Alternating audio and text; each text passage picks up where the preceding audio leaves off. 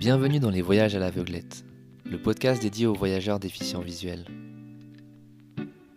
Venez découvrir notre univers et comment on perçoit le monde lorsqu'on ne possède que quatre sens.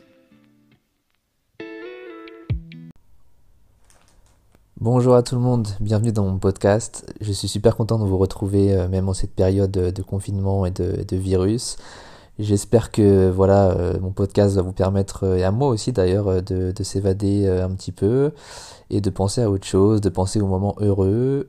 moi, enfin là ce que je vais vous raconter aujourd'hui c'est un moment heureux mais qui s'est un peu mal terminé. Alors je vais vous faire un petit récapitulatif. Moi je suis non voyant, je je voyage beaucoup, enfin principalement en Indonésie parce que je me suis marié là-bas. Donc dans les précédents épisodes de mes aventures en Indonésie où je vous ai raconté bah, justement mon mariage, ensuite euh, mon voyage de noces. Euh, je vous ai aussi raconté avant ça euh, mes premiers voyages là-bas, là où j'ai rencontré ma femme et là aussi où j'ai fait le, tour de l'île de Java à la rencontre des non-voyants du coin.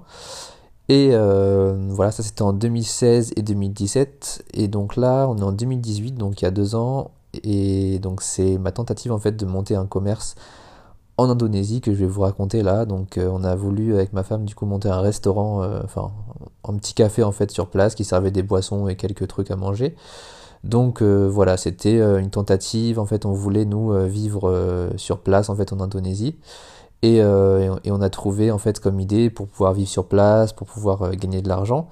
On s'est dit voilà, en fait ma femme est venue en France après notre mariage, donc c'était en juillet 2017. Elle est venue en France pendant trois mois donc de décembre jusqu'à jusqu'à janvier quoi, enfin jusqu'à début février. Et euh, du coup, pendant ces deux mois-là, en fait, elle a elle a appris pas mal de cuisine française et euh, moi j'ai remarqué qu'elle cuisinait très très bien. Bon déjà elle est très très bonne en cuisine indonésienne mais j'ai remarqué aussi qu'elle apprenait très vite euh, la cuisine française et que, et que voilà ça se passait très bien. Enfin c'était délicieux quoi quoi qu'elle fasse, que ce soit une tartiflette ou des trucs comme ça. Donc je me suis dit pourquoi pas euh, rentrer en Indonésie, proposer justement des plats comme ça, euh, voilà, sur place, euh, les vendre aux locaux pour leur faire découvrir la, cuisine française à bas prix. Parce que moi, mon idée de base, c'était vraiment celle-là, c'était de, faire découvrir donc la cuisine française, mais d'essayer de la cuisiner, voilà, le, avec le moins de coûts possible pour pouvoir proposer des plats pas chers, quoi. Donc, on est parti en Indonésie avec cette idée-là. On est, on est arrivé là-bas en février 2018. Alors euh, bon, on est reparti du coup euh, au départ euh, dans la maison familiale. Du coup, comme je vous ai déjà raconté, c'est une maison qui est dans le village de Chisarua, qui c'est dans, dans, la montagne, dans les hauteurs de Bandung, donc sur l'île de Java. Donc on est reparti là-bas, on a retrouvé la famille. ils étaient contents de revoir leur fille après qu'elle ait passé trois mois trois mois en France.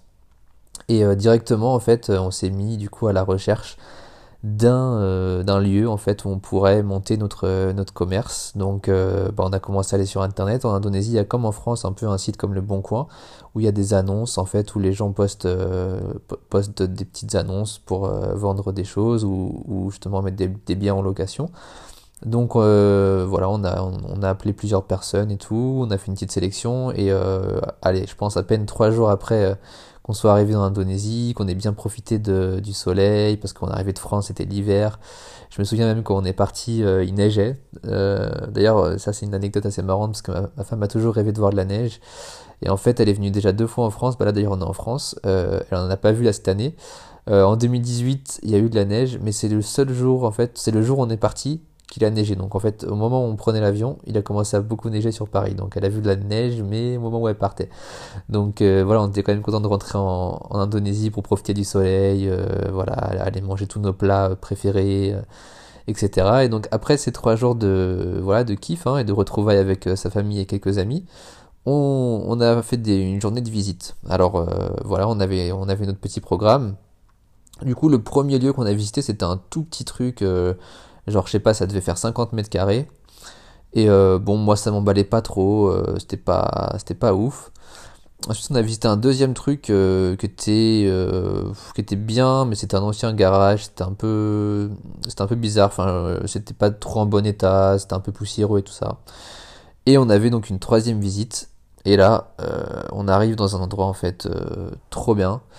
Alors bon, c'était sur une route assez passante, donc du coup moi je me disais, voilà, c'est une route passante, c'est parfait pour monter un commerce. On arrive dans le truc, c'est un bâtiment qui était quand même vachement neuf, vachement propre, euh, voilà, comparé à ce qu'on avait vu avant. Et donc un bâtiment en fait sur, euh, en fait il y avait deux étages en gros, enfin trois étages, enfin ouais deux étages en gros. Donc il y avait le sous-sol, enfin le rez-de-chaussée, euh, un étage au-dessus, et ensuite encore un autre étage où il y avait un rooftop. Donc euh, voilà, on, aurait même pu faire une petite terrasse au-dessus. D'ailleurs, c'était notre projet de, voilà, si ça marchait bien, de, faire une petite terrasse au-dessus. Donc voilà, c'était super grand. Euh, enfin, moi, j'avais jamais eu loué quelque chose comme ça. Mais moi, dès que j'ai vu ça, en fait, et surtout dès que j'ai vu le prix, euh, en fait, c'était 1000 euros pour un an, quoi. Ça veut dire, avec 1000 euros, je pouvais avoir une maison comme ça sur trois étages, super grande et tout ça. Et euh, enfin, c'était impressionnant en fait. Moi, je, enfin, j'ai pas, j'ai pas réfléchi deux secondes en fait. Quand elle m'a dit le prix, quand j'ai visité le truc en France, ça serait, ça coûterait 1000 euros même plus. Je pense qu'en France, ça, là, ce qu'on avait là-bas, si on avait ça en France, ça coûterait, je pense, 1500 euros le mois, facilement. Et là, c'était 1000 euros pour toute l'année. Donc euh, voilà, moi franchement j'avais économisé un peu, on devait avoir 4 ou 5 000 euros sur un compte. Du coup je me suis dit, bon franchement 1000 euros truc, euh, voilà quoi, on peut, on peut le prendre, c'est donné quoi. Donc on l'a pris, franchement on n'a pas réfléchi, on a dit directement, on a visité et tout, on a regardé, c'était vraiment en bon état et tout ça. On s'est dit vas-y c'est bon, on le prend, on, va essayer de faire notre projet ici quoi.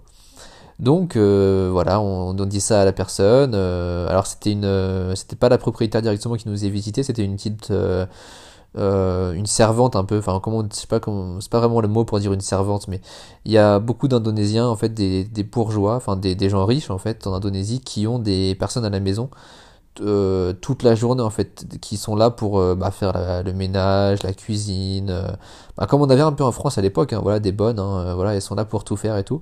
Donc c'était une personne comme ça qui nous a fait visiter. Elle en fait elle nous a raconté que son mari était décédé en fait dans un accident de voiture. Elle habitait euh, genre à, une heure de Bandung en fait dans un près d'une euh, pas très loin de la mer en fait près d'une ville je crois qui s'appelle euh, Pangandaran Beach. Elle habitait en fait dans cette région là en fait et, son mari était mort en fait à cause d'un malheureusement d'un accident de voiture. Donc elle elle avait pas de travail en plus elle avait un enfant. Donc du coup elle est venue à Bandung enfin plutôt à Chimari en fait. Je dis Bandung à chaque fois mais la ville où on est nous c'est vraiment Chimari en fait. C'est une ville qui est collée à Bandung. Donc elle, est venue à Chimari comme ça avec son enfant et, et voilà elle a trouvé ce boulot en fait. Euh, du coup cette personne euh, la propriétaire du, du local en fait qu'on a loué cette personne a pris cette, euh, cette dame euh, qui était assez jeune encore, hein, je sais pas, qui devait avoir 30 ans, avec son enfant, l'a logée, mais du coup en échange, bah, c'est devenu la bonne en fait de la maison, donc qui s'occupait de tout, euh, voilà. Donc elle nous a fait visiter, on lui a dit, franchement, dites à votre patronne que ça nous intéresse et tout ça. dès le, je crois c'est dès le, jour même en fait, on a visité le matin, et le jour même, le soir ou le lendemain soir, on a eu rendez-vous avec la patronne, on a signé les papiers. Euh, et, voilà, on a pu rentrer dans, la maison. Donc euh, moi, il y a un truc qui m'a paru bizarre, c'est que euh, moi j'ai demandé, voilà, par contre, comment ça se passe? Est-ce que vous avez des assurances Voilà, est-ce que vous avez des assurances ou pas pour ce local, quoi? Parce que si jamais il y a un incendie, s'il y a le feu, s'il y a un problème, comment ça se passe? La propriétaire m'a dit non, non, en Indonésie, nous, on n'a pas des assurances comme ça pour les maisons. Euh, si jamais ça y a de feu, vous devez payer, quoi. Donc ça, ça met quand même l'impression de se dire que tu loues un truc, en fait, et s'il arrive un problème, bah, t'es responsable, en fait. T'as pas d'assurance qui va te couvrir derrière, donc ça met un peu quand même l'impression. Donc tu fais beaucoup plus attention euh, à bien éteindre ta plaque électrique. Euh, enfin, bien sûr, en France, on le fait aussi, mais je veux dire, là, t'as as une petite pression supplémentaire en te disant que s'il arrive une connerie, euh, enfin, tu as payé toute ta vie, quoi. Donc, il y avait ça quand même qui m'a mis un peu la pression, mais bon, on était tellement excités, euh, voilà, de monter notre commerce et tout, de se lancer dans cette aventure et tout ça, que, euh, voilà, on est parti à fond dans, dans, le truc et, voilà, moi j'ai signé, quoi. Enfin, c'est ma femme qui a signé d'ailleurs. Elle a signé les papiers parce que moi, en tant que Français, en fait, j'ai pas le droit de, en fait, d'avoir un business. C'est les Indonésiens, en fait ma femme m'a expliqué, c'est suite à la colonisation en fait. Ils ont vécu euh, ce que nous on n'a pas vécu en France. Hein. Ils ont vécu une longue colonisation, que ce soit les Hollandais euh, et ensuite les Japonais.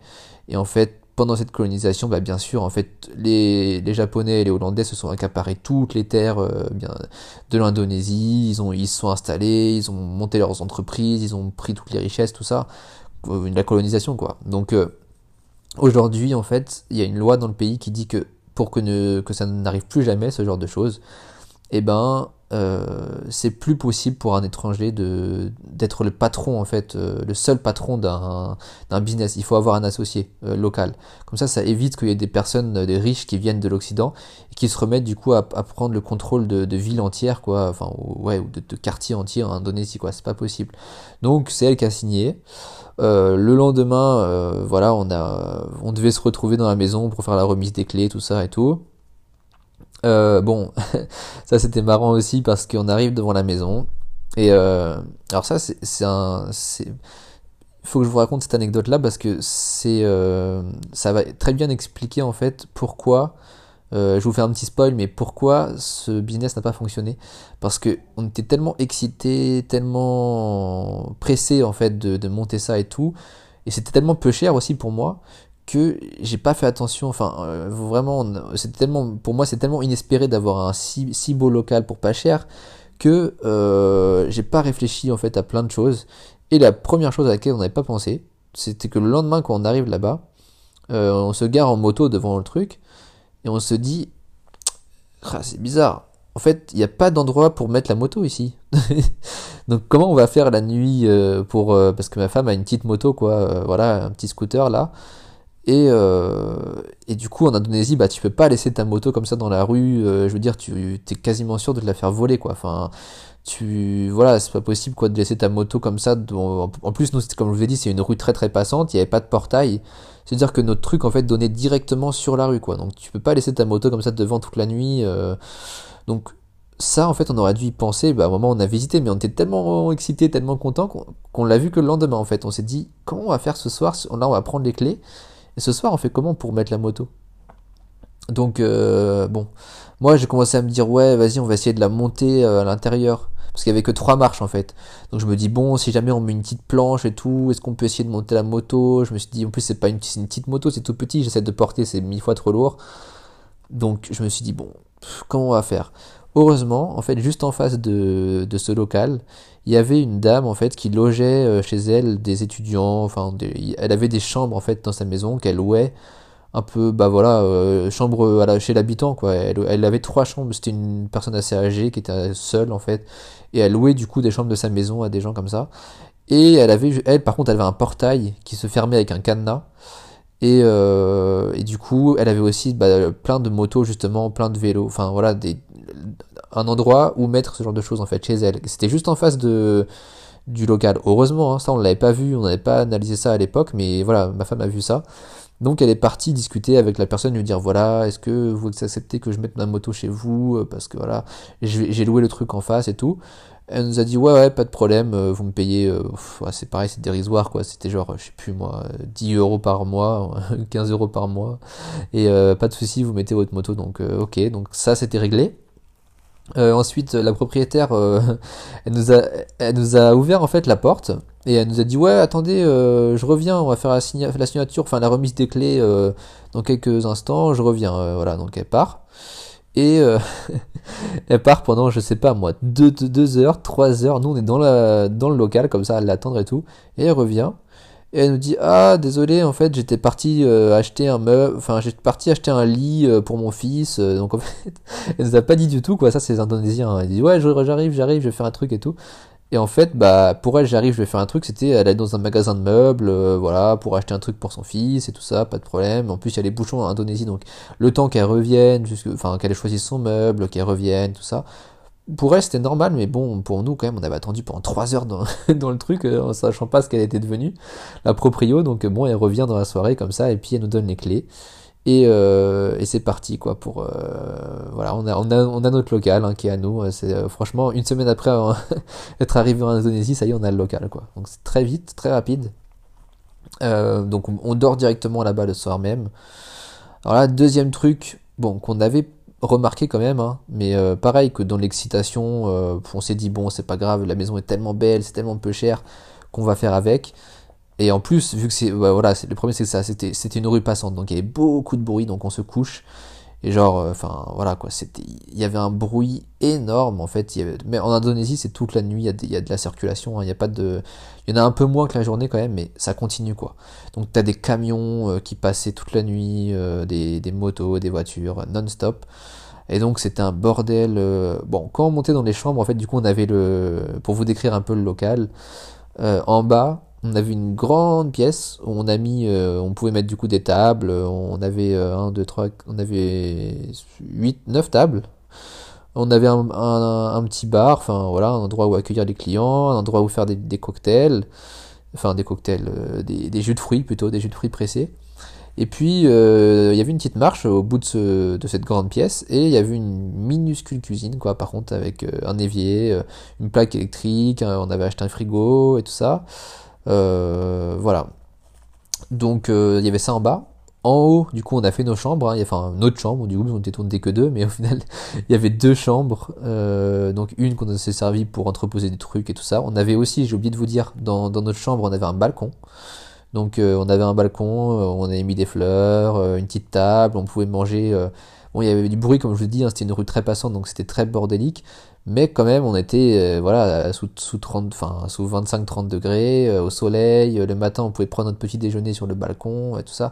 C'était magnifique. Euh, ensuite, on avait une salle de bain. Euh, en bas aussi, il y avait une salle de bain, du coup, pour les clients. En haut, au premier étage, là où il y avait nos chambres, il y avait aussi une salle de bain pour nous.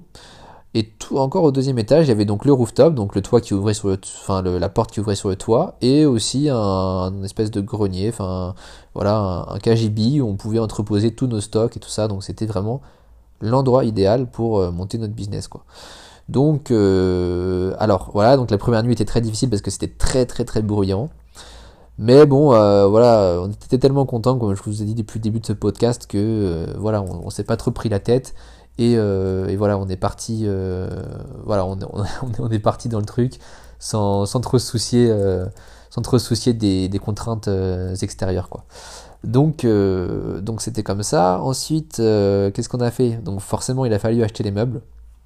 Donc là, c'était euh, pareil sur toute une journée en fait. Il y a la, il y a la mère de ma femme qui nous a accompagnés. Euh, avec, son beau, avec son père aussi, et euh, sa petite nièce, je me souviens qu'elle était là. D'ailleurs, je me souviens, elle, elle, avait, elle, avait 7 ans, je crois, à l'époque, 6 ou 7 ans, et elle nous suivait partout voilà, pour acheter les, les, meubles pour notre commerce. Elle nous a aidé à choisir les cuillères, les couteaux, les, verres, tout quoi, même aussi des meubles pour notre chambre. Enfin, il fallait tout acheter hein, parce qu'il n'y avait rien, quoi. C'était vide. Hein. Donc euh, ça, pour tout ça. En comptant aussi, parce que ça c'était une première journée, donc on a acheté tout. On a acheté euh, bah, les frigos, euh, on a on a acheté plein de choses comme ça parce qu'on avait deux frigos. On avait un frigo pour la, les boissons, et tout, et puis un autre frigo pour la nourriture du magasin, enfin du restaurant. On avait un, acheté un meuble pour mettre toute la vaisselle et tout ça. Enfin voilà, donc ça c'était le premier jour. Ensuite, euh, donc avec ma, la mère de ma femme, c'était bien qu'elle soit là, parce qu'elle a pu nous aider à négocier, en fait. Euh, donc on a, on a vraiment négocié euh, chaque truc, en fait. C'était des, en Indonésie, c'est comme ça. Hein. Quand tu vas dans un magasin, bon, pas dans les grandes surfaces officielles, mais je veux dire quand tu vas dans un magasin un, peu local, tu peux négocier des prix. Donc c'était des discussions interminables avec les, surtout les magasins. Je me souviens, il y avait un magasin d'électronique où on a acheté un micro, un frigo. Euh, un truc pour faire le jus, euh, enfin voilà, on a acheté plusieurs choses là-bas, aussi un aspirateur et tout. Et en fait, du coup, eux, ils nous ont, bah voilà, ma, belle-mère, je me souviens qu'elle était avec le vendeur en train de négocier parce que voilà, elle leur disait, euh, vous voyez, ils vous achètent plein de plusieurs choses quand même, vous pouvez faire un prix moins élevé et tout ça. donc au final, on s'en est tiré pour pas trop cher. Euh, alors donc voilà, donc ce jour-là, on, voilà, on a acheté tous nos couteaux et tout. On était en plus, on était heureusement là-bas en Indonésie, ils nous ont tout livré. Donc on a, on pris un camion. C'était marrant aussi ça que je voulais, je voulais raconter ça. Euh, on a, acheté donc tous nos couverts dans un magasin. Et en face, il y avait ce fameux magasin d'électronique. Donc euh, un truc qui n'aurait jamais été possible en France, mais là qui a été possible, parce que nous on était en, petite moto, hein, même ses parents, euh, ma femme qui était avec nous et avec sa petite nièce, ils étaient en moto aussi. Donc ramener un frigo c'était un peu galère. Donc le magasin d'électronique a accepté de nous livrer tout ça avec un, camion, mais aussi a accepté en fait de, de livrer les cartons qu'on avait achetés dans le magasin d'en face en fait. Donc on a tout chargé dans le camion du magasin d'électronique, tout ce qu'on avait acheté dans le magasin d'en face. Euh, et, voilà, donc comme vous pouvez l'entendre, hein, mon bébé est là, hein, sur place. Euh, d'ailleurs, je crois que je vais... Ouais, non, je, vais, rester, je vais rester ici. Euh, Ouais, je vais rester ici, je pense. donc voilà. Si ça, je pense pas que ça va trop gêner l'enregistrement, donc je, je, vais vous parler de, je vous parler de ça. voilà, donc c'était l'achat donc des meubles et, voilà et de et, puis des des couverts et des, des assiettes, etc. Euh, et puis, euh, je pense que je vais quand même bouger. Euh, vais quand même devoir bouger. Alors attendez, bah, du coup c'est bien parce que j'ai un micro normalement qui peut me permettre de, bouger. Donc voilà, petite interruption pendant le podcast, ça va vous éviter en fait d'entendre ma femme qui allait être le bébé. Hein. c'est pas forcément super. Donc je vais essayer de me trouver un autre endroit où vous enregistrez ça. Euh, alors ici en France, nous, euh, c'est ça d'ailleurs qui fait le contraste avec ce que je vous raconte. On a vraiment un appart minuscule. Donc euh, comparé au grand local qu'on avait il y a deux ans en Indonésie, c'est un peu un retour à la réalité, quoi. 23 hein. mètres carrés. donc c'est pour ça qu'on a vraiment hâte de, repartir en Indonésie. Donc, voilà. bon bah j'espère que vous m'entendez bien. C'est peut-être moins clair que voilà que ça, que ça n'était là-bas, mais je pense que vous devez bien m'entendre. Donc voilà, je reprends mon récit. Du coup, euh, on a acheté donc avec, on a acheté tout ça. Donc on est arrivé à la maison et puis on avait donc euh, la majorité de nos meubles et puis euh, et puis tous nos couverts. la semaine suivante, on s'est on a acheté le reste des choses qu'il nous fallait. Donc il nous fallait quoi? Il nous fallait des tables pour notre resto. Donc on a été dans un magasin spécialisé pour ça aussi. on a trouvé nos tables, on a trouvé aussi, bah, comme je vous disais, un grand bar, un comptoir. Euh, voilà, qu'est-ce qu'on a trouvé d'autre euh, Ah oui, et aussi, il nous manquait une table en fait. On voulait une grande table pour pouvoir justement euh, faire des cocktails, faire des jus de fruits et tout dessus. Donc là c'était bien, c'était marrant parce qu'on n'avait plus trop de budget parce que là, voilà, je vais vous dire, donc là il y avait les 1000 euros pour l'année complète. Moi j'avais 4000 hein, je crois au départ. Non, ouais c'est ça, c'était 4000 je crois que j'avais au départ. Donc il y avait les 1000 euros là. Ensuite, euh, pour tout ce qu'on a acheté, donc quand même tous nos meubles, euh, voilà, euh, tout. ah oui, il y a aussi la décoration qu'on a acheté quand même, hein, parce qu'on a acheté pas mal de déco qu'on a mis sur les murs, voilà, des lampes. Il y a aussi ma mère qui m'a envoyé un colis de France. C'était marrant parce que voilà, comme je vous disais, on voulait faire un restaurant français, donc j'avais dit à ma mère de me trouver des trucs. il y avait un petit drapeau français, il y avait des, des posters de Paris, des choses comme ça. On avait mis des autocollants sur les murs, une tour Eiffel, etc. C'était vraiment, on avait fait une ambiance euh, France, quoi, euh, parisienne, etc. Et euh, c'était joli, quoi. C'était vraiment. Bah, moi, je suis non-voyant, je vous le répète, hein, j'ai pas pu le voir, mais en tout cas, tout le monde qui passait dans le, resto nous félicitait pour la déco.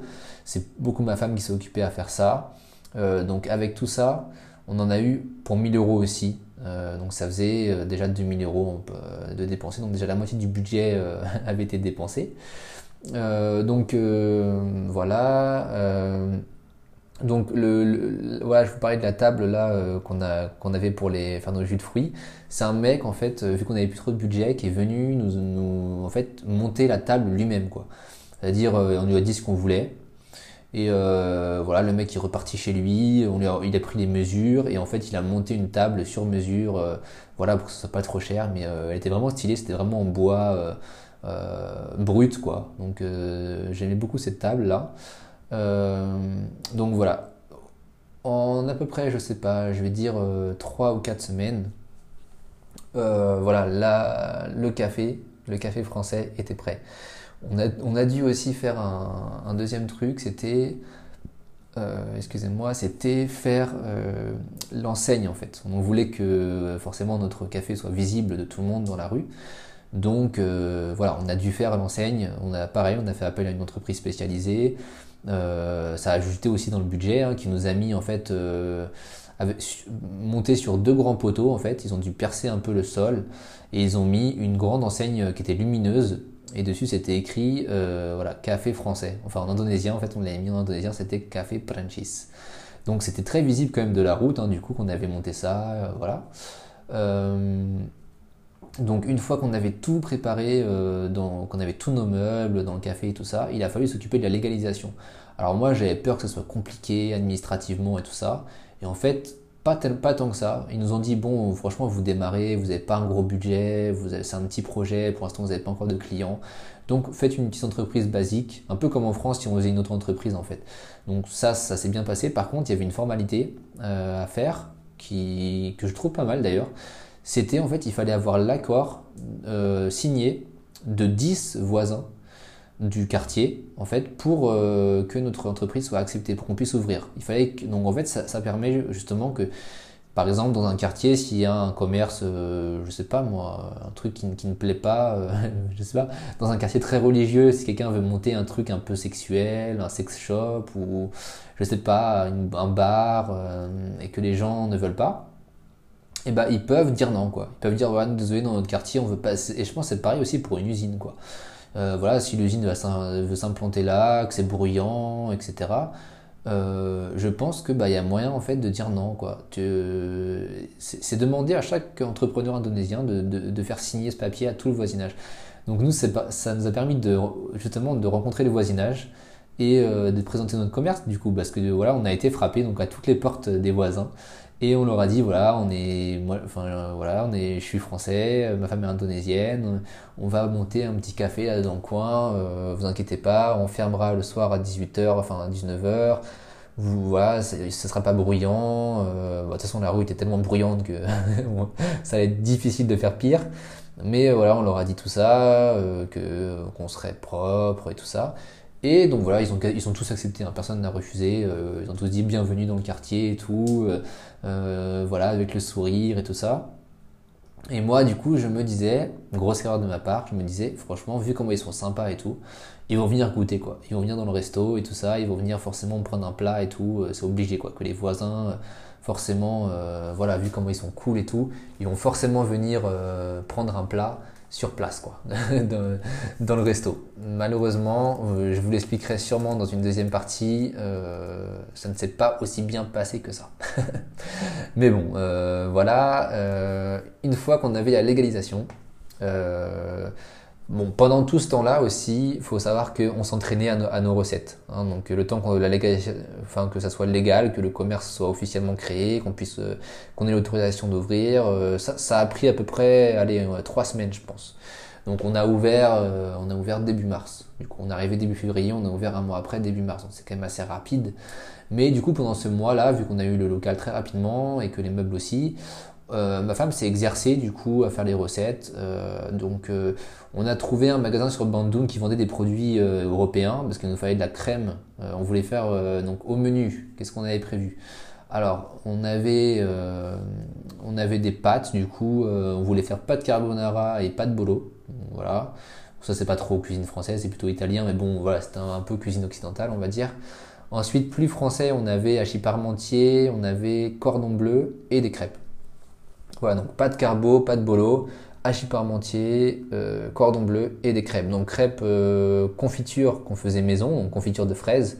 Donc voilà, pareil, on avait acheté des fraises. Euh, voilà, on a, fait notre confiture à la maison, qui était plutôt bonne. Bon, c'était pas aussi bon qu'une confiture, qu'une confiture française parce que les fraises étaient pas, étaient déjà amères à la base, enfin plutôt acides. Donc la confiture était bonne, mais j'ai vu mieux quand même. Euh, on faisait aussi des glaces, donc on avait une machine à glace euh, qu'on avait acheté sur place. Du coup, euh, voilà, on faisait, on des petites glaces, bah, justement avec notre confiture de fraises, des glaces à la fraise. On faisait puis des glaces à la vanille, du coup avec du concentré de vanille. Et puis, je crois que c'est tout ce qu'on avait comme parfum. Hein. Ah non, les chocolats aussi, bien sûr, on faisait du chocolat. Voilà, on, faisait fondre du chocolat, on faisait une petite sauce chocolat avec de la crème, et puis on faisait, on faisait ça en glace, quoi. Donc c'était, par contre, les glaces étaient très bonnes, moi j'adorais ça. Euh, donc il y avait ça. Et euh, du coup, ma femme s'est exercée forcément euh, à, faire, toutes ces glaces, tous ces plats. Donc au début, il y avait des ratés, mais bon, petit à petit, voilà, on a, on a retenté, on a changé d'ingrédients parce que Bon, la crème fraîche, on n'a pas trouvé de crème fraîche épaisse, donc c'était la crème fraîche liquide. Alors bon, moi, franchement, même en France, les pâtes carbo avec la crème fraîche liquide, c'est pas ce que je préfère. Mais bon, ça va, c'était quand même bon. On a rajouté, euh, voilà, on a bien assaisonné le truc et tout ça, et euh, ça s'est bien passé. Donc c'était quand même très bon, nos pâtes carbo. Euh, qu'on faisait gratiner aussi au four avec du fromage local, qui n'était pas du fromage français, il n'y avait pas de gruyère, c'était du cheddar, hein, donc ça va, c'était bon, hein, mais c'était pas aussi bon quand même qu'un plat français. Après, comme je vous ai dit, on avait fait des, des prix du coup pour que ça soit accessible à tout le monde. Pour moi, c'était ça mon, but de base, c'était que tous les gens du quartier, les gens qui sont euh, pauvres en Indonésie, puissent, euh, donc ceux qui vont s'acheter en fait leur riz, leur riz euh, qui est vendu au coin de la rue à 15 000 roupies, donc à 1 euro, je voulais qu'ils puissent avoir aussi avec 15 000 roupies, avec le même montant, des, des pâtes bolo, des pâtes carbo, une crêpe, voilà. Donc c'était mon objectif. bon, forcément, nous, on n'avait pas trop de bénéfices à cause de ça. Notre, business aurait pu fonctionner quand même parce que on se faisait une marge, bah, elle n'était pas énorme la marge quand même, hein. on se faisait peut-être euh, sur 15 000 roupies, on se faisait 5 000 roupies quoi. En gros, ça veut dire sur 1 euro, on se faisait 30 centimes de marge. Donc euh, après, pour les pros de la, restauration, euh, peut-être que c'est pas assez. voilà, c'est ce qu'il faut dire aussi, hein. c'est que nous, on n'était pas du tout des pros de la restauration, comme je vous ai dit. ma femme, c'est juste qu'elle cuisine très bien, c'est encore le cas d'ailleurs aujourd'hui et que voilà qu'on avait un peu de sous et tout, que moi j'étais français, que je connaissais quand même pas mal de recettes et tout ça. Donc avec nos deux savoir-faire, je m'étais dit, euh, voilà, franchement ça, ça va passer quoi, avec un peu de bonne volonté, avec de la motivation. Euh, logiquement, notre commerce devrait, euh, devrait fonctionner quoi. Donc bon, malheureusement, comme je vous ai déjà dit, ça n'a pas été le cas. Mais bon, pour l'instant, continuons à, rester positif. Hein. Donc, je ferai deux parties. Hein, comme voilà, je ferai deux parties. là, c'était la première. Il nous reste 10 minutes comme je viens de, contrôler sur mon PC. Donc, euh, je, vais terminer à vous raconter un peu bah, avant l'ouverture, du coup. On fera un deuxième épisode sur euh, bah, l'ouverture et puis. Euh, on a ouvert 4 mois, hein, donc on va faire les 4 mois d'ouverture et puis voilà. Là, donc, on va continuer ça. Alors, je, vous, le dis clairement, hein, moi, je prépare pas du tout mes podcasts, hein, donc je ne m'en voulez pas si c'est un peu, si un peu des hésitations, si c'est un peu fouillis, si le plan est pas trop trop moi, très franchement, je trouve que c'est plus vivant euh, de vous raconter mes souvenirs euh, comme ils viennent, sans les préparer. Et j'espère que bah, pour vous, c'est le cas aussi. J'ai des bons commentaires, mais j'espère que pour les nouvelles personnes qui me découvrent, eh ben, euh, voilà, vous appréciez ce récit et que c'est vivant. c'est mon but en tout cas. Donc, on a testé toutes ces recettes-là. on allait acheter nos produits au marché. Ça, c'était super. on avait, donc, comme je vous ai dit, on avait une boutique française à Bandung, donc on se faisait livrer. Euh, on se faisait, donc là, c'était pas terrible parce euh, voilà, il y a une norme d'hygiène. Euh, faut se dire qu'on se faisait livrer notre crème fraîche, là, justement, avec, en fait, comment ça s'appelle? Un mec en moto. Donc, le mec était sur sa moto et il faisait, bah, comme je vous ai dit, 28-30 degrés dehors. Et il venait de Bandung jusqu'à notre magasin avec la crème, quoi, dans un sac. Hein. Donc, euh, bon, il n'y avait pas trop de route, ça va, il y avait, euh, allez, 45 minutes, 50 minutes de route, mais quand même, quoi, sous le soleil. Euh, bon, j'ai jamais été malade, les clients non plus, mais moi, ça me plaisait pas trop. Voilà, c'est vrai que c'est mieux en France d'avoir quand même un camion frigorifique pour pouvoir transporter ça. Mais là, ça aurait été beaucoup, beaucoup trop cher, donc on a fait avec les moyens du bord. Hein. donc on se faisait livrer voilà, comme votre livreur vous livre votre burger ou votre pizza, euh, bah, c'est lui nous livrer notre crème fraîche. Euh. et euh, j'ai plus trop aussi ce qu'on fait, j'ai oublié ce qu'on se faisait livrer aussi de ce magasin. Il n'y avait pas que la crème fraîche. Il y avait, il y avait ah oui, il y avait du beurre aussi. Voilà, il y avait du beurre. Donc voilà, le beurre et la crème fraîche, autant vous dire que bon, voilà. C'était en plus, ça venait direct de France. Hein, la, crème fraîche était Elévir. Hein. Donc voilà, je fais une petite pub pour eux. Hein. Elle était bonne, mais voilà, c'était une crème fraîche venue de France. Je pense hein, que Elevir c'est français, je, crois. Enfin, en tout cas, c'est ce que je retrouve ici dans le, supermarché, donc euh, c'était la même, mais par contre liquide.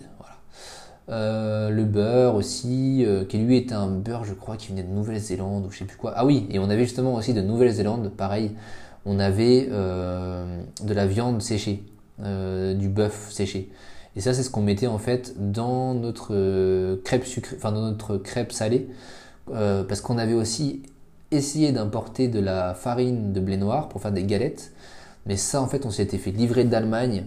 Et en fait, euh, en France, euh, voilà, nous, on faisait tout le temps des, galettes et tout avec la farine de blé noir qu'on trouvait au magasin, quoi. C'était délicieux. Et en Indonésie, alors je sais pas pourquoi, la farine, c'était peut-être une, une farine de blé noir différente, euh, une, voilà, une marque différente, ou je sais pas quoi, ou une formule chimique différente.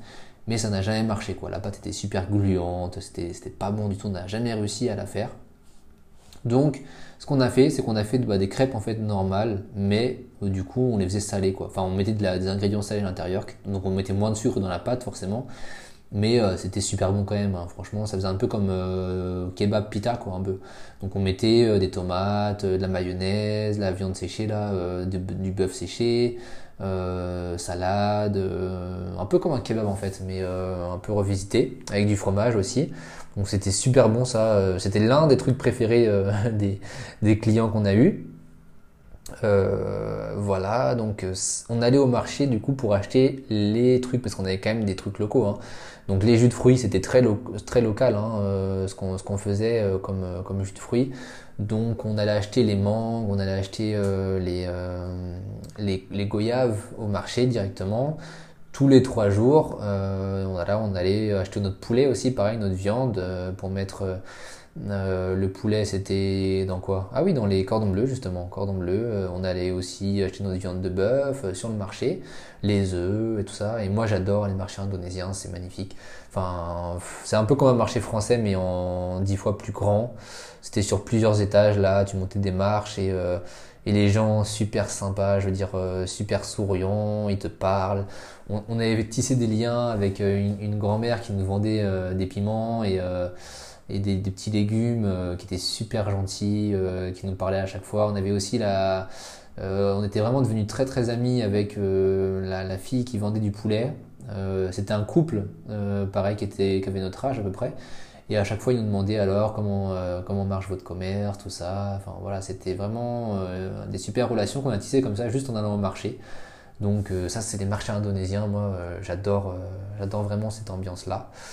Et et puis euh, voilà, donc on allait au marché acheter tous ces produits-là et puis on rentrait à la maison. Et, euh, voilà, et l'heure d'ouvrir en fait est très vite arrivée. Euh, c'était donc comme je vous ai dit début mars, peut-être vers le 2 ou 3 mars je crois, qu'on a pu ouvrir notre voilà qu'on a pu faire notre première ouverture. Juste avant ça, parce que ça, c'est aussi une deuxième chose qui explique, euh, en plus de notre négligence, euh, en plus aussi euh, de notre excitation, de notre précipitation, et aussi, et, aussi bah, voilà, quoi, de, notre méconnaissance du métier, de notre inexpérience aussi. Il y avait le paramètre qu'il ne faut pas oublier, c'est que je suis non-voyant et que moi, bah, je ne pouvais pas servir les clients, je ne pouvais pas, euh, je ne pouvais pas bien sûr être au, enfin, à la caisse et puis encaisser les gens parce que bien sûr je ne pouvais pas contrôler les billets, les pièces et tout ça donc j'étais très limité. Euh, ma femme cuisinait et moi j'étais à la plonge en fait donc j'étais quand même utile hein, euh, puis je l'aidais aussi à faire un peu le commis de cuisine donc je coupais les oignons euh, voilà, je l'ai déjà nettoyé bien sûr, le soir, euh, euh, le matin, pareil avant d'ouvrir, c'est moi qui nettoyais les tables, elle, elle faisait les sols, enfin on se partageait beaucoup de tâches comme ça, mais on avait quand même besoin d'un employé bah, pour faire le service et, et pour être au, guichet parce que ma femme pouvait pas être au fourneau en même temps aller servir les gens, en même temps être là pour encaisser, enfin c'était compliqué. Donc on devait avoir donc une deuxième personne. Donc ça faisait un salaire à payer. Donc quand je vous parlais du budget, euh, là donc il y avait déjà 2000 euros de partie. Euh, plus bah forcément on a vécu pendant quand même un mois là-bas, donc peut-être 200 ou 300. Euh, ensuite il a fallu payer aussi l'administratif. je crois qu'on a ouvert, il devait nous rester 1000 euros sur le compte. On a ouvert, on avait déjà cramé 3000 euros sur ce qu'on avait. Donc ça allait très vite, hein. beaucoup plus vite que ce que j'avais imaginé. Euh, mais du coup, on a fait un entretien d'embauche. C'est un, ami en fait de ma femme qui avait, euh, je crois, c'était le, frère de sa copine, qui, qui avait pas de boulot. Et euh, bon, bon, comment dire, ce mec était sympa, mais très très très timide. Donc c'est aussi peut-être une erreur qu'on a faite. Après, je dis pas que c'est sa faute. Hein. Je pense pas que c'est, enfin, c'est toute une, voilà, une, une succession de choses. Euh, mais quand même, lui, c'est vrai qu'il était très très timide, même pendant l'entretien d'embauche, quand on lui posait des questions, on lui disait alors, euh, comment tu vois les choses, etc. Il répondait toujours par euh, ça va aller, oui, non, oui, enfin que des réponses courtes comme ça, à deux trois mots. Mais bon, vu que c'était le frère d'un des meilleurs amis de ma femme et que voilà, il avait vraiment besoin de boulot et tout, on se voyait pas refuser quoi. Parce que le mec, ça va, il se présentait quand même bien et tout, il était voilà, il faisait le boulot et tout ça, mais c'est vrai qu'il n'était pas très enthousiaste et il n'était pas, on va dire, très commerçant. Donc, mais bon, voilà, comme je vous ai dit, on n'a pas voulu dire non, quoi. Franchement, euh, voilà, ça lui donnait du boulot, ça faisait plaisir aux amis de ma femme, tout ça, donc euh, On s'est dit, écoute, on va le prendre, il a l'air quand même cool. Enfin, il était très serviable, par contre, ça va pas. Voilà, dès qu'on lui demandait de faire un truc, euh, voilà, il faisait son boulot, quoi. Il, il, est jamais. Enfin, il est arrivé une fois en retard, mais bon, sur 4 mois, c'est rien du tout. Euh, il était tout le temps propre sur lui, voilà, donc ça, aucun souci avec lui, mais c'était par contre, voilà, ça, il était pas très jovial, pas très, enfin, il était souriant, mais je veux dire, il parlait pas trop aux clients, voilà, donc il nous a pas aidé, voilà, à faire la promo, quoi, ça c'est clair. Euh, voilà. Euh, donc on l'a embauché. Et puis euh, ça devait être un mois avant, avant l'ouverture. Un mois, une semaine avant l'ouverture. Et du coup, voilà, on a, on, a pu, on a pu lui faire une petite, une petite journée d'essai. Donc on a fait une simulation, moi je suis arrivé en tant que client, j'ai commandé, il m'a servi, tout ça. Donc on a fait une petite simulation de trois jours avant d'ouvrir, ça s'est bien passé. On lui a expliqué un peu tous nos plats, on lui a expliqué la carte, parce que c'était des plats un peu français, donc on lui a expliqué un peu la prononciation. On lui a voilà, tout expliqué, comment on voulait s'organiser. Donc on avait une petite cloche dans la cuisine pour l'appeler.